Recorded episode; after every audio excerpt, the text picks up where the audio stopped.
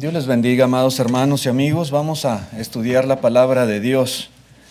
Hemos estado considerando lo que el apóstol Pablo escribe a la carta a los Corintios, escribe a los hermanos a través de esta carta y estamos en el capítulo 11 de esta primera carta a los Corintios. Y estábamos hablando en la última lección cómo los hermanos habían corrompido este mandamiento tan solemne y tan sagrado que es la cena del Señor. Ellos habían mezclado otra cena con el mandamiento de Dios. Y esa otra cena también estaba siendo causa de problemas y divisiones entre ellos.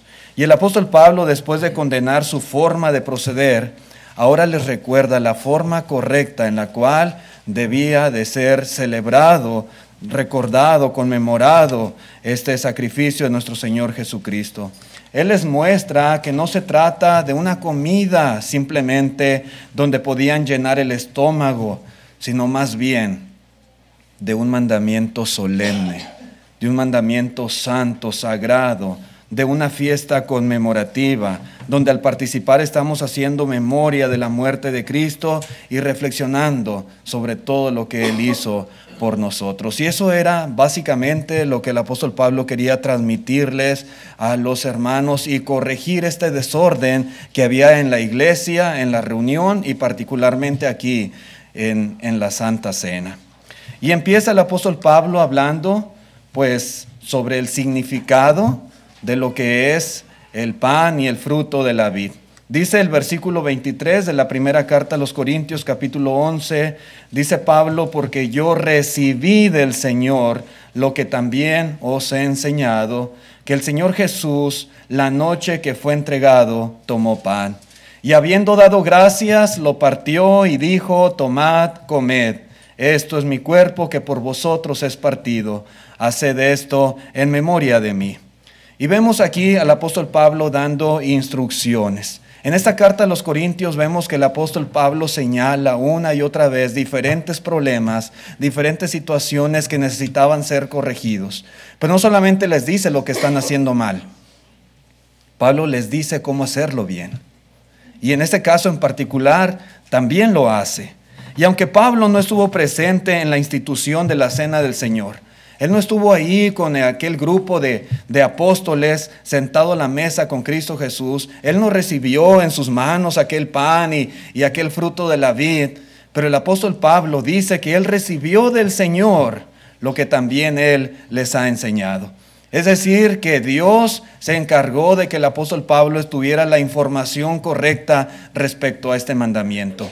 Tal vez a través de inspiración divina fue que Dios transmitió este conocimiento a Pablo y también pudo haber sido a través de los demás apóstoles. El punto es que dice, yo recibí del Señor lo que también os he enseñado. Y fue Jesús mismo quien instituyó este memorial y lo hizo en la misma noche, dice aquí el apóstol Pablo, la misma noche que fue entregado. De esa manera, hermanos, recordar a lo que ahora ¿verdad? Es tan importante a los que estamos en el reino de Cristo Jesús. La noche que el Señor fue entregado, Él comió pan, Él bebió del fruto de la vid, Él le dio a sus discípulos y Él dijo que recordaran, que participaran de este mandamiento en el reino que Él iba a establecer y que tenían que hacerlo en memoria de Él. Tenemos que recordar, hermanos, cada que participamos, los que estamos en su reino, que fuimos redimidos, que fuimos liberados de la esclavitud del pecado por medio de su muerte en la cruz. Es un mandamiento conmemorativo. Así como la Pascua tenía un propósito de recordar cómo Dios lo sacó de la esclavitud de Egipto, de la misma manera, hermanos, nosotros recordamos cada primer día de la semana, conforme al ejemplo aprobado, que el Señor Jesucristo, a través de su muerte en la cruz, nos liberó de esa esclavitud, de ese yugo del pecado en el cual estábamos nosotros cautivos. Esa noche, hermanos, Jesús tomó pan, dice el apóstol Pablo, tomó pan. ¿Qué clase de pan era? ¿De qué pan está hablando aquí el apóstol Pablo? ¿Qué clase de pan tomó el Señor y le dio a sus discípulos? No era cualquier clase de pan. Hoy estamos acostumbrados, ¿verdad?, a diferentes tipos de pan, pero ese pan era un pan especial. ¿sí? No, era, no eran unas conchas, no eran unos biscuits, no eran un cochinito, no, era un pan muy particular. Era pan sin levadura. Era el pan que se utilizaba durante la Pascua. Y ese pan fue el que el Señor tomó para instituir la cena del Señor. Dice ya, hermanos, en el Antiguo Testamento, en Éxodo 12, versículo 14, dice, y este día os será en memoria y lo celebraréis como fiesta solemne para Jehová durante vuestras generaciones, por estatuto perpetuo lo celebraréis. Siete días comeréis panes sin levadura. Dice, y así el primer día haréis que no haya levadura en vuestra casa, porque cualquiera que comiere leudado será el primer día, perdón, cualquiera que comiere leudado desde el primer día hasta el séptimo será cortado de Israel. Estaba estrictamente prohibido durante la Pascua tener levadura en casa y comer cualquier cosa que fuera leudada. Tenía que comer pan, pero pan sin levadura, dice aquí la palabra de Dios. Y cuando vamos al Nuevo Testamento, cuando el Señor iba a instituir este mandamiento, lo hizo posterior a la cena de la Pascua. Y dice en Marcos capítulo 14, versículo 12, el primer día de la, de la fiesta de los panes sin levadura, cuando sacrificaban el cordero de la Pascua, sus discípulos le dijeron, ¿dónde quieres que vayamos a preparar para que comas la Pascua?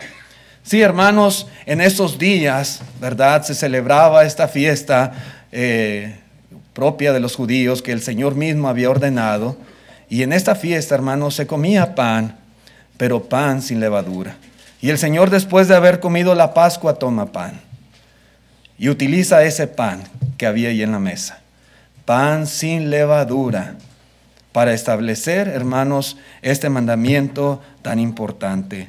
El Señor Jesucristo dice aquí, el apóstol Pablo, que Él tomó pan y que dio gracias. Sí, es lo que dice, y habiendo dado gracias, lo partió y dijo. Y este es otro aspecto bien importante, hermanos, que debemos también considerar. Los evangelios de Mateo y de Marcos dicen que Jesús tomó pan y lo bendijo. Y aquí dice el apóstol Pablo que habiendo dado gracias lo partió. Algo muy importante, hermanos, que debemos entender es que bendecir el pan es lo mismo, exactamente lo mismo que dar gracias. No hay diferencia alguna. No debemos pedirle a Dios en la oración cuando vamos a participar de la cena que bendiga el pan. Lo que debemos hacer es dar gracias a Dios por este pan sin levadura y cuando lo hacemos, hermanos, estamos nosotros bendiciendo ese pan. Dar gracias, hermanos, es exactamente lo mismo que bendecir.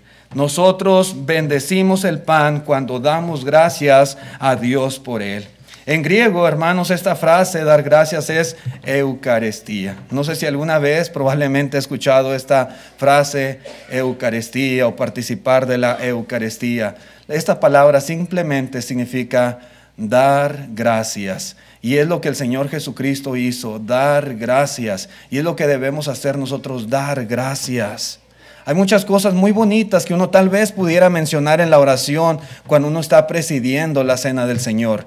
Pero algo que no debemos de omitir jamás es dar gracias por este pan, dar gracias por el fruto de la vid, como lo hizo el Señor Jesús y como el apóstol Pablo está instruyendo a los hermanos a que lo hagan.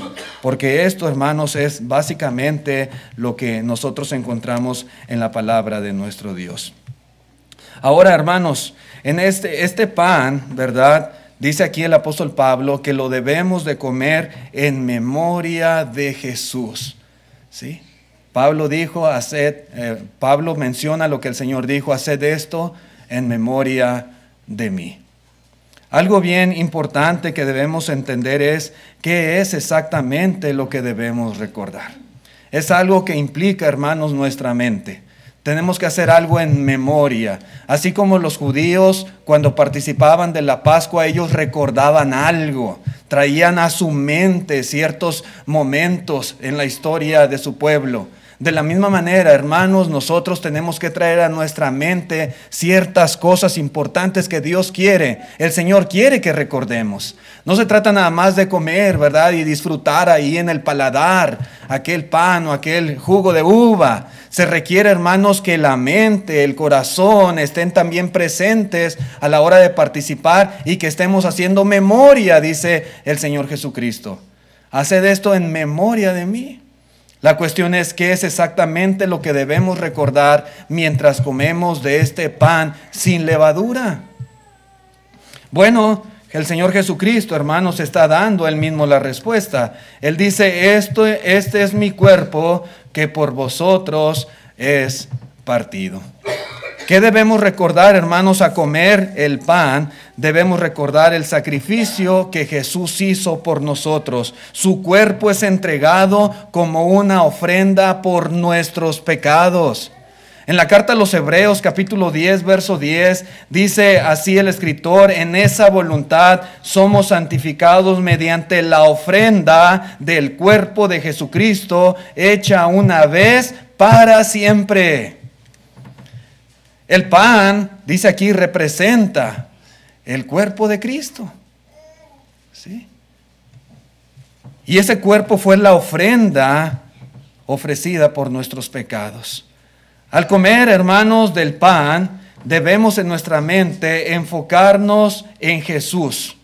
Enfocarnos en esos momentos en que Él está ofreciéndose a sí mismo como un sacrificio perfecto por nosotros. Debemos enfocarnos en cómo en esos momentos su cuerpo, esa ofrenda por el pecado, fue azotado, cómo su cuerpo fue desfigurado, cómo fue torturado, cómo su carne fue desgarrada, cómo sus manos, sus pies fueron traspasados por aquellos clavos cuando le crucificaron.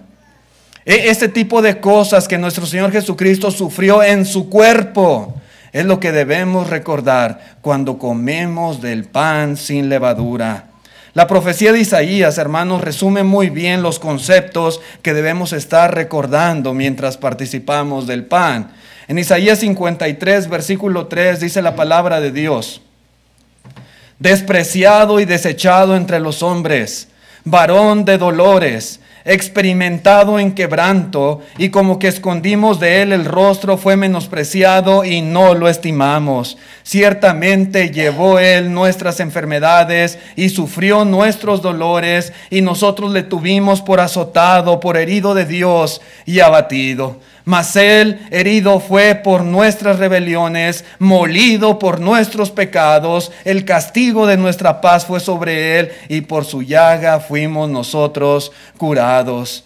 Todos nosotros nos descarriamos como ovejas, cada cual se apartó por su camino, mas Jehová cargó en él el pecado de todos nosotros, angustiado él y afligido, no abrió su boca como cordero fue llevado al matadero y como oveja delante de sus trasquiladores enmudeció y no abrió su boca. Por cárcel y por juicio fue quitado y su generación, ¿quién la contará?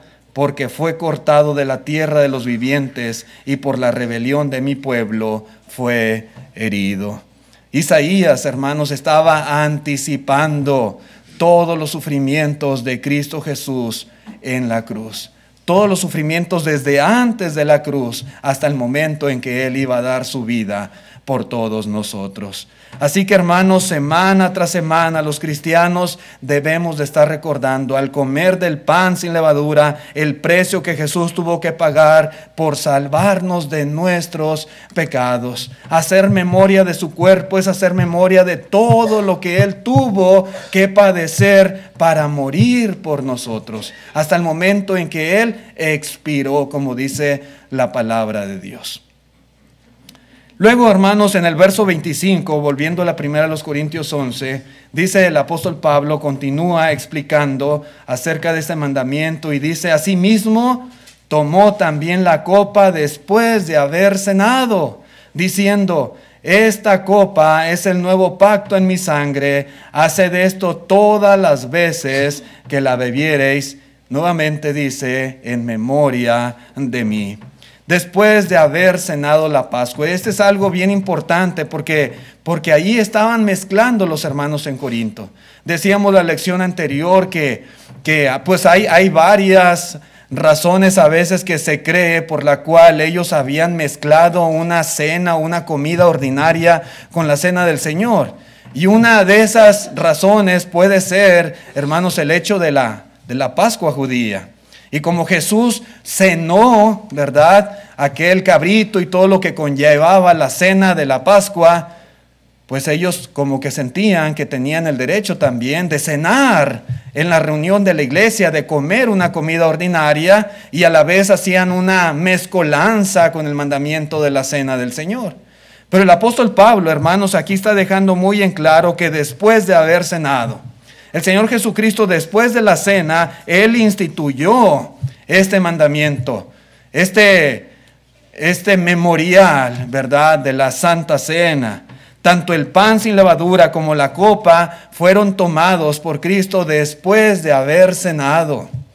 Es decir, hermanos, que ellos tenían que quitar, ¿verdad? Esa, esa cuestión de la cena ordinaria y no introducirla a la iglesia y enfocarse en lo que hizo Jesús después de haber cenado. Pan sin levadura y el fruto de la vida.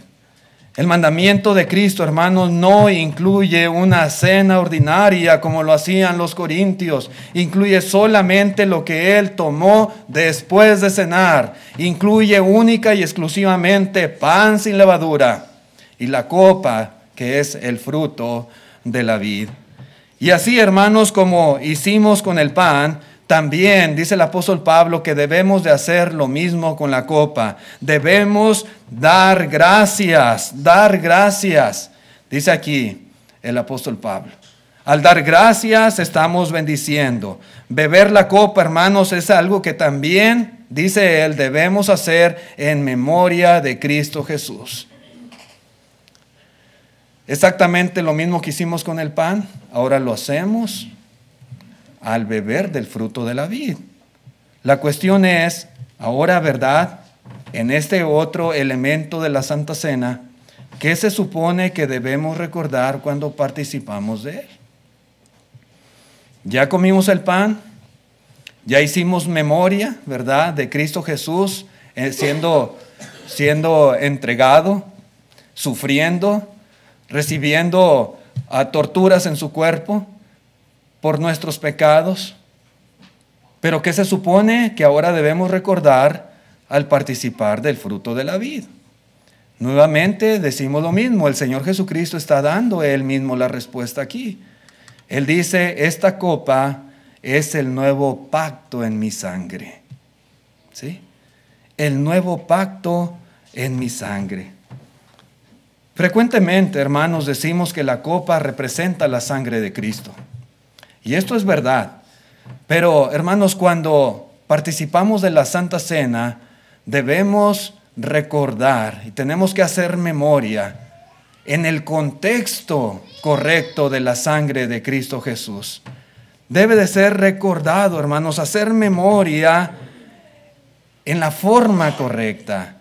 No es recordar simplemente la sangre líquida que fluía de las heridas cuando fue azotado o cuando fue clavada aquella corona de espinas en su cabeza o cuando fue crucificado, cuando aquella lanza le traspasa y dice que salió sangre con agua. No es simplemente hacer memoria de, de ese líquido rojo que sale del cuerpo de Cristo Jesús con diferentes actos de tortura que sufrió.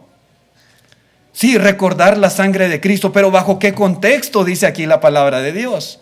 ¿Bajo qué contexto nos enseña el Señor Jesucristo? Bueno, hermanos, el contexto correcto de lo que Cristo nos instruye a recordar al beber del fruto de la vid es su sangre como la sangre del nuevo pacto.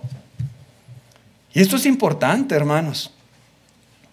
Es importante porque el Señor así lo está Él ordenando. Allá en Mateo capítulo 26, versículo 27, Dice la escritura, y tomando la copa y habiendo dado gracias, les dio diciendo, bebed de ella todos, porque esto es mi sangre del nuevo pacto, que por muchos es derramada para revisión de los pecados. Y algo que debemos hacer memoria, dice el apóstol Pablo, es precisamente de esto, de su sangre en el contexto del nuevo pacto. ¿Qué significa esto, hermanos? ¿Por qué su sangre representaría el nuevo pacto? Había un viejo pacto, un viejo pacto que iba a ser quitado, que iba a ser abolido. Pero era necesario que Cristo muriera en la cruz. En Hebreos 9, versículo 15, la carta a los Hebreos, capítulo 9. Dice así la palabra de Dios, verso 15, así que por eso es mediador de un nuevo pacto, nuestro Señor Jesucristo, para que interviniendo muerte para la remisión de las transgresiones que había bajo el primer pacto, los llamados, note usted, reciban la promesa de la herencia eterna.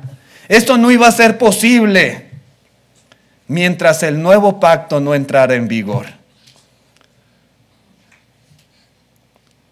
Se requería, hermanos, que viniera el nuevo pacto para que hubiese remisión de pecados y para que hubiese, como dice aquí,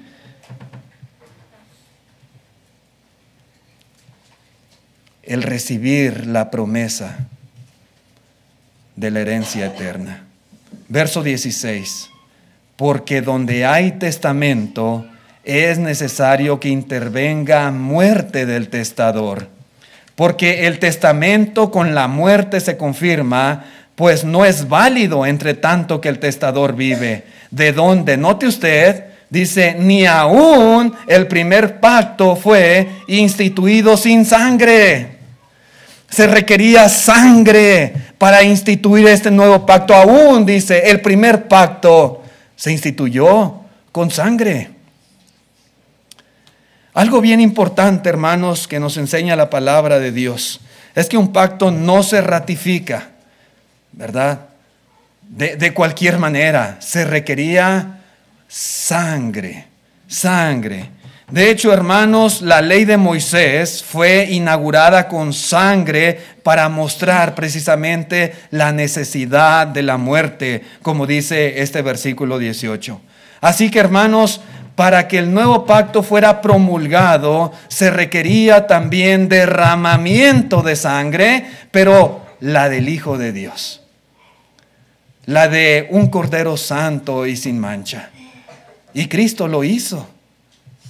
El perdón de pecados y la purificación de cada uno de nosotros viene solo a través del derramamiento de sangre de Jesús. La promesa de la vida eterna es posible, hermanos, gracias a la sangre del nuevo pacto que fue derramada.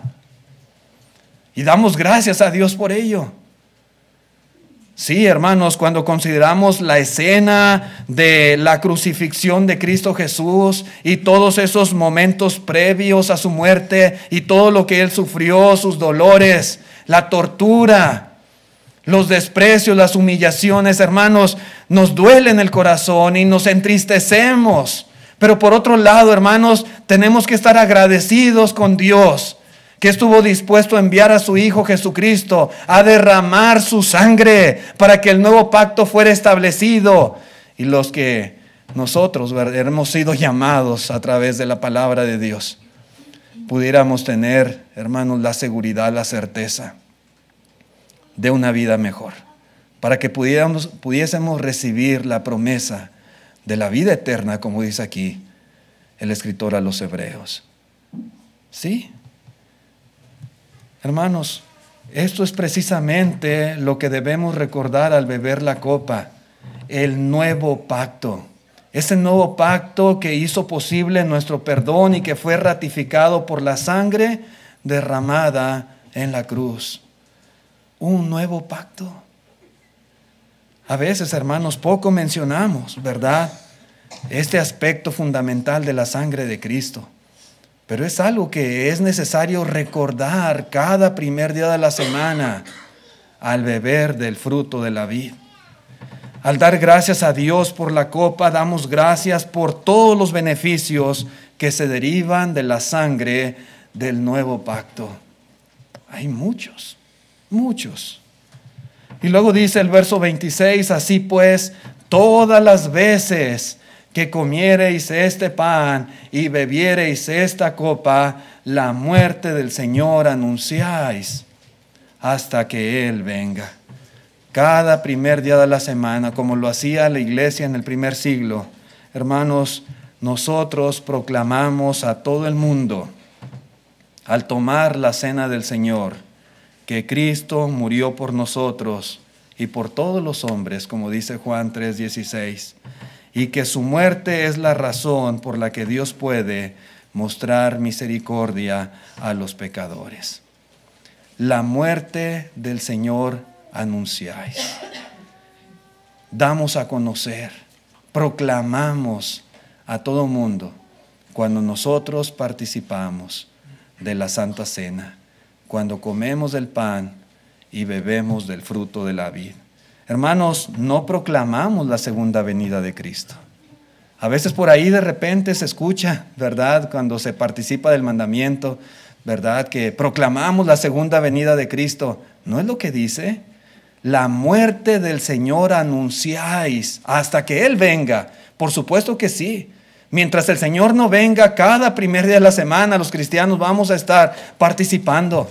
Y a lo mejor un día no vamos a estar nosotros. Y si el Señor no ha venido, tal vez nuestros hijos y nuestros nietos y los futuros cristianos estarán participando y anunciando que Cristo murió por nuestros pecados. Y eso es lo que nosotros proclamamos, hermanos, proclamamos su muerte y lo seguiremos haciendo cada primer de la semana hasta que el Señor venga por segunda vez. Pero otra cosa, hermanos, que Pablo les enfatiza, ¿verdad? Es la forma en la que se debe de participar del mandamiento. No solamente, ¿verdad? Les enseña en cuanto al significado y lo que deben de hacer ellos memoria al comer y al beber, pero también, hermanos, la forma correcta. Dice en el versículo 27, de manera que cualquiera que comiere de este pan o bebiere esta copa del Señor indignamente, será culpado, del cuerpo y la sangre del Señor. Entonces, si algo nos dice aquí Pablo es que al hacerlo debemos hacerlo de forma digna, dignamente. Esto es esencial, hermanos. Si no lo hacemos dignamente, entonces estamos en un, en un problema grave, en un problema serio. ¿Sí? El apóstol Pablo está advirtiendo a los corintios que no lo hagan indignamente porque esa era la forma en que estaban participando. Hermanos, ¿cuál era esa forma indigna en la cual ellos comían la cena del Señor? Bueno, como lo vimos, hermanos, en estudios pasados, pues esa forma indigna era el convertir la cena en una comida común. Y luego participar de ella egoístamente, causando aún divisiones en la iglesia. Había cismas. Y decíamos que había clases sociales y que eh, hacían sus propios banquetes y que se apartaban unos de los otros y que no compartían. Y, todo esto el apóstol Pablo lo reprueba y, y les instruye a que no lo sigan haciendo de esa manera. No era el propósito llenarse y saciarse el estómago. No tenía que ver más con la mente, con la memoria, con el recordar, con el trasladarse, con estar consciente, hermanos, de lo que el Señor hizo y de los beneficios que nos ha dado. Es importante, hermanos, entender que el apóstol Pablo no estaba hablando aquí de la dignidad de la persona a la hora de participar. A veces como que hacemos una mezcolanza ahí cuando dice este, indignamente el apóstol Pablo. No está hablando de la dignidad de la persona. En realidad, hermanos, ninguno de nosotros somos dignos de lo que Cristo ha hecho por nosotros. Así como no somos dignos de la salvación, el Señor por gracia nos ha salvado. El Señor por gracia nos ha dado el perdón de pecados por su misericordia. Y de la misma manera, hermanos, no somos dignos de todo lo que el Señor hizo por nosotros. No lo merecíamos en realidad. Pero, hermanos, es muy importante entender lo que significa aquí, ¿verdad? Esta cuestión de dignidad. ¿A qué se refiere el apóstol Pablo? ¿De qué está hablando él? ¿De qué? Bueno, hermanos, Pablo habla de la manera en que ha de ser comida la cena del Señor. La palabra indignamente, hermanos, es un adverbio que describe al verbo. Es decir, hermanos, a comer y beber. Debemos comer dignamente, debemos beber dignamente. Se está refiriendo a la acción que nosotros llevamos a cabo. No se refiere a la persona en particular. Algunos hermanos han interpretado el participar de la cena del Señor indignamente como tomarla mientras se permanece sin arrepentirse de alguna falta. Y ellos dicen, algunos, ¿verdad? Piensan, bueno, eso es participar indignamente. Y es cierto, hermanos, que por supuesto que los cristianos siempre debemos estar bien con el Señor. Y si algo, hermanos, hemos hecho de manera que hemos faltado a Dios, por supuesto que hay que arrepentirnos hay que pedir perdón al Señor. Eso que ni qué. Pero el apóstol Pablo no está hablando de la dignidad de la persona. Repito, él habla de la acción, de llevar a cabo esto dignamente, el comer y el beber. Así que hermanos, es, es común a veces en algunas congregaciones ver hermanos, miembros de la iglesia que se abstienen de participar de los elementos de la Santa Cena, porque dicen, no soy digno. Repito, no era el punto que estaba enfatizando el apóstol Pablo. No participar de la cena del Señor por causa del pecado es cometer otro pecado más. Quien está preocupado por algún pecado cometido, por supuesto que debe de hacer algo para solucionar inmediatamente esta situación. Claro que sí, sin embargo, hermanos, eso no significa que debe descuidar este mandamiento instituido por el Señor. Porque en realidad, hermanos, cada acto de adoración es importante igualmente. Porque a veces se piensa, sí puedo ofrendar, pero no puedo comer la cena. O sí puedo cantar, pero no puedo tomar la cena. Sí puedo hacer la oración, pero no puedo comer la cena. Porque una cosa sí y otra no. Pero repito, de hacer algo indignamente es en relación al comer y al beber. Ese era el punto del apóstol Pablo. De lo que habla el apóstol es de la importancia de comer la cena del Señor de cierta manera y no de ser digno al comerla. Por eso, hermanos, es importante que al participar estemos enfocados en el propósito del mandamiento y hacerlo en memoria de Cristo, en memoria del Señor. Tal vez nosotros, hermanos, no tenemos ese problema de la corrupción que había ahí en Corinto y del desorden que había ahí a la hora de participar de la Santa Cena. Sin embargo, y esto es importante, porque cada primer de la semana estamos aquí con esta finalidad Hermanos, si durante la cena nuestra mente y nuestros pensamientos están en otros asuntos externos, si al comer del pan y al beber del fruto de la vida estamos deambulando mentalmente, si hermanos, al llevar a cabo este mandamiento como iglesia no estamos concentrados, meditando, puede ser que estemos cometiendo el mismo error que los corintios y violando las instrucciones dadas por el Señor Jesús y por el apóstol Pablo en este pasaje. Puede ser, hermanos, que estemos haciendo lo mismo, comiendo y bebiendo indignamente.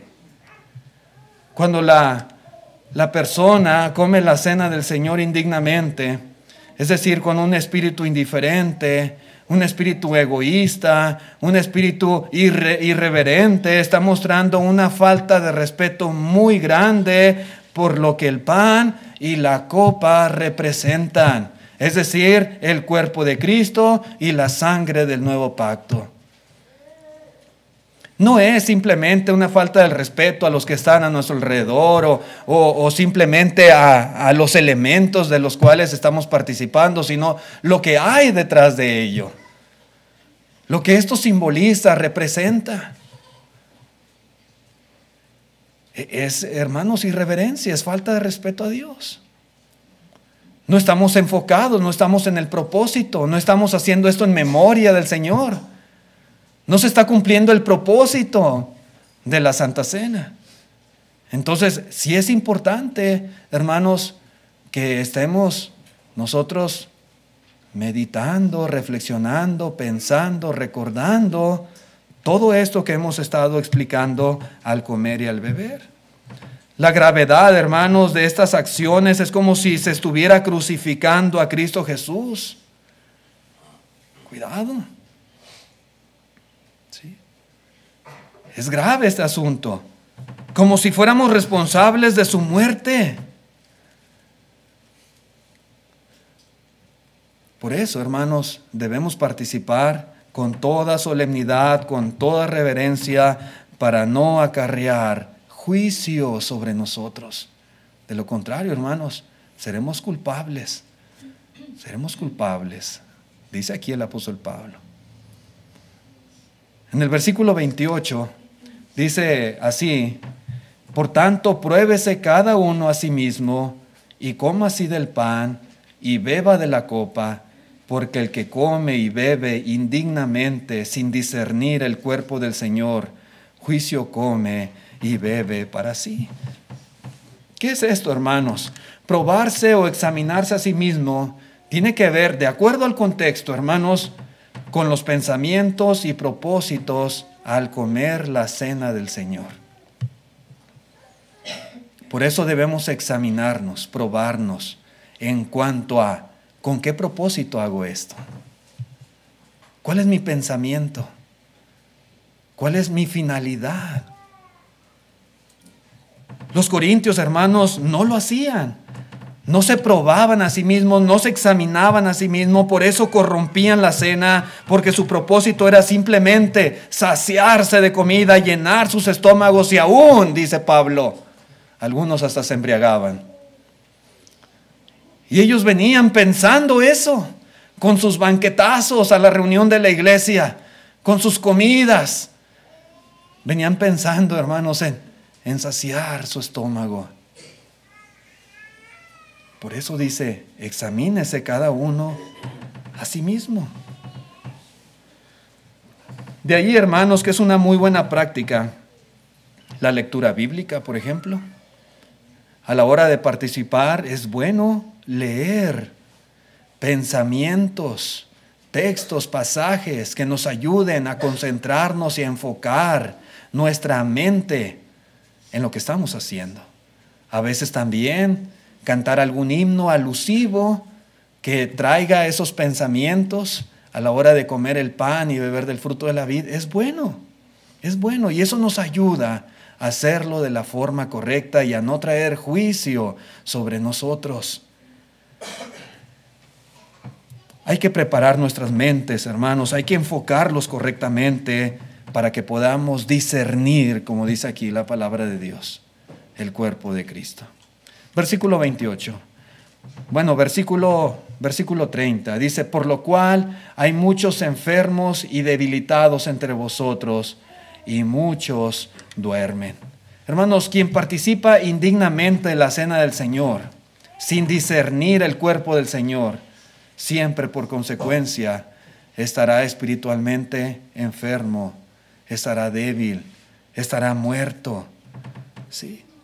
El desorden tremendo que había en la iglesia con la cena del Señor y todos los problemas derivados estaban causando enfermedad, debilidad. Y algunos estaban ya hasta espiritualmente muertos. No se refiere, hermanos, a algo físico. Más bien tiene que ver con algo espiritual aquí.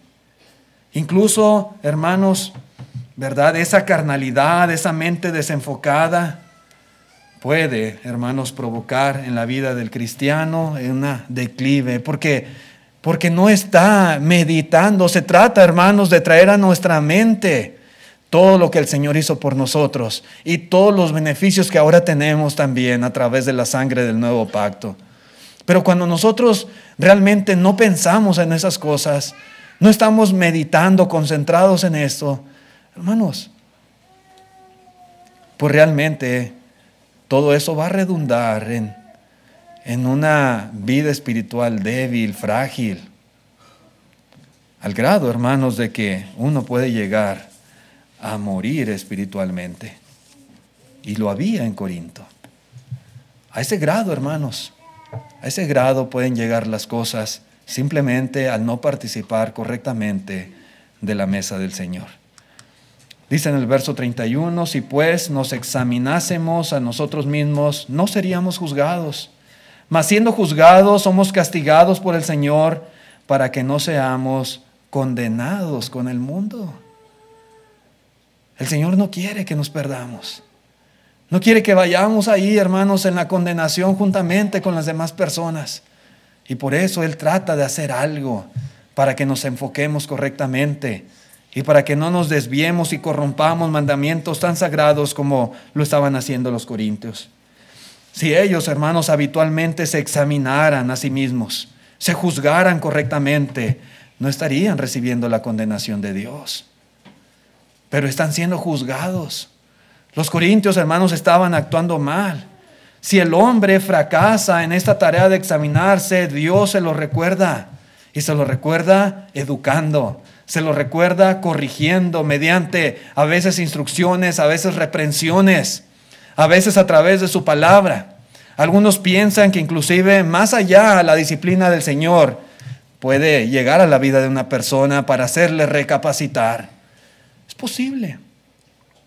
Dios de muchas maneras llama la atención de sus hijos. ¿Para qué? Para que no nos perdamos, para que nosotros, hermanos, juntamente con el mundo, no nos condenemos. Si el hombre no aprovecha esta disciplina del Señor, estas correcciones, esas instrucciones que el Señor le da, pues no le queda otra más que ser condenado y sufrir con el mundo el juicio del que Dios quiere preservarnos. Hermanos, es la única. Entonces, Dios nos habla y Dios nos exhorta a través de su palabra. Lo hace. No pensemos que porque no tenemos los problemas que tenían los corintios, esta exhortación no es para nosotros, es para nosotros. Y cada primer de la semana participamos de la cena del Señor. Y hay que siempre, hermanos, procurar hacerlo dignamente, correctamente, aprendiendo a discernir el cuerpo del Señor, haciendo memoria de lo que Cristo quiere que recordemos comer dignamente en todo sentido. Dice en el verso 33, así que hermanos míos, cuando os reunís a comer, esperaos unos a otros. Si alguno tuviere hambre, coma en su casa, para que no os reunáis para juicio. Las demás cosas las pondré en orden cuando yo fuere. Sí. Y esto lo dice el apóstol Pablo por todo lo que hemos explicado de la problemática de la corrupción que había ahí en la iglesia. El punto es que ya no debería de haber acepción de personas, ya no debería de haber divisiones, ya no debería haber cismas entre ellos por las clases sociales o algún otro motivo que los estuviese separando y les impidiera estar juntos, unidos, para participar de la cena del Señor. Debería haber unidad entre ellos. En la iglesia de Cristo no hay diversidad de estatus. No hay de que yo como con estos y, y, aquellos con estos otros y aquellos que coman aparte con aquellos. Debemos ser unidos. Y cuando nos reunimos como iglesia, participar de la cena del Señor sin acepción, sin nada que nos separe, sin nada que nos divida tenían que derribar todas esas barreras que tanto estaban afectando a la iglesia y tenían en perfecta unidad y armonía que participar de la cena del Señor. Y hermanos, como termina ahí diciendo el apóstol Pablo, si les daba hambre, porque nos da hambre a veces cuando estamos en la reunión de la iglesia, la instrucción es coma en su casa. Coma en su casa Pablo no les dice, miren, pueden seguir comiendo en la reunión de la iglesia, no hay problema. Es más, si quieren pongan un comedor ahí al ladito, pongan la cafetería, no hay problema, pueden seguir comiendo. Nada más hagan una distinción, ¿verdad? De aquella comida y la cena del Señor. No. Dos veces enfatiza Pablo en este capítulo. Si alguno tiene hambre, come en su casa. A veces el domingo en la mañana, pues por las premuras y alistando los niños y bañándose y planchando y a la carrera, ya no alcanzamos a almorzar, a desayunar.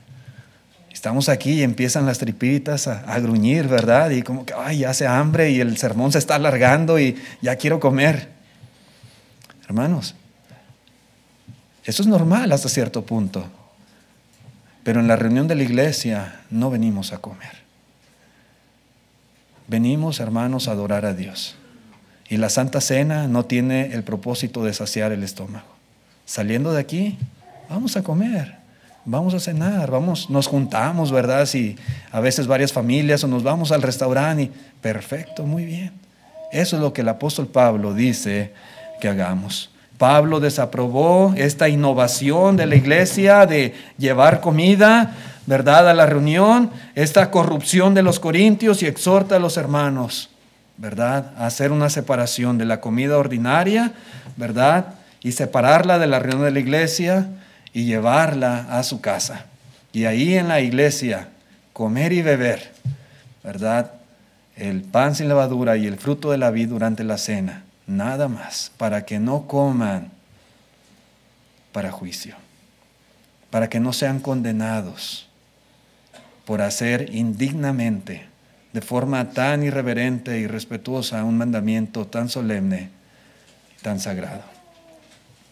Bueno, y aquí termina, hermanos, la instrucción del apóstol Pablo a los Corintios en el capítulo 11 en relación a la cena del Señor. Continuaremos, hermanos, con otros aspectos muy importantes que el apóstol Pablo enseña a la iglesia, ahora con la unidad del cuerpo, y vamos a continuar aprendiendo de esta hermosa carta, ¿verdad? Con tanta enseñanza que sin lugar a dudas puede ser de mucho beneficio para nosotros también. Vamos a cantar un himno de invitación. A través de este himno invitamos también a los amigos visitantes. Yo sé que el tema no fue enfocado, ¿verdad?, a, la salvación o al plan que las personas necesitan obedecer, pero en pantalla tenemos ahí un plan que Cristo Jesús ha establecido para toda persona. Cualquier hombre, cualquier mujer puede ser salvo. Usted puede beneficiarse de esa muerte de Cristo Jesús. Si usted hace eso que está en pantalla. Si usted cree en el Señor con todo su corazón y le confiesa delante de los hombres, si usted se arrepiente de sus pecados y usted es bautizado, el Señor le perdona sus pecados. Si quisiéramos que usted venga a la obediencia del Evangelio. Si hay alguien en esta tarde, pues hoy es el día de salvación. Le invitamos a través del himno que nuestro hermano va a dirigirnos.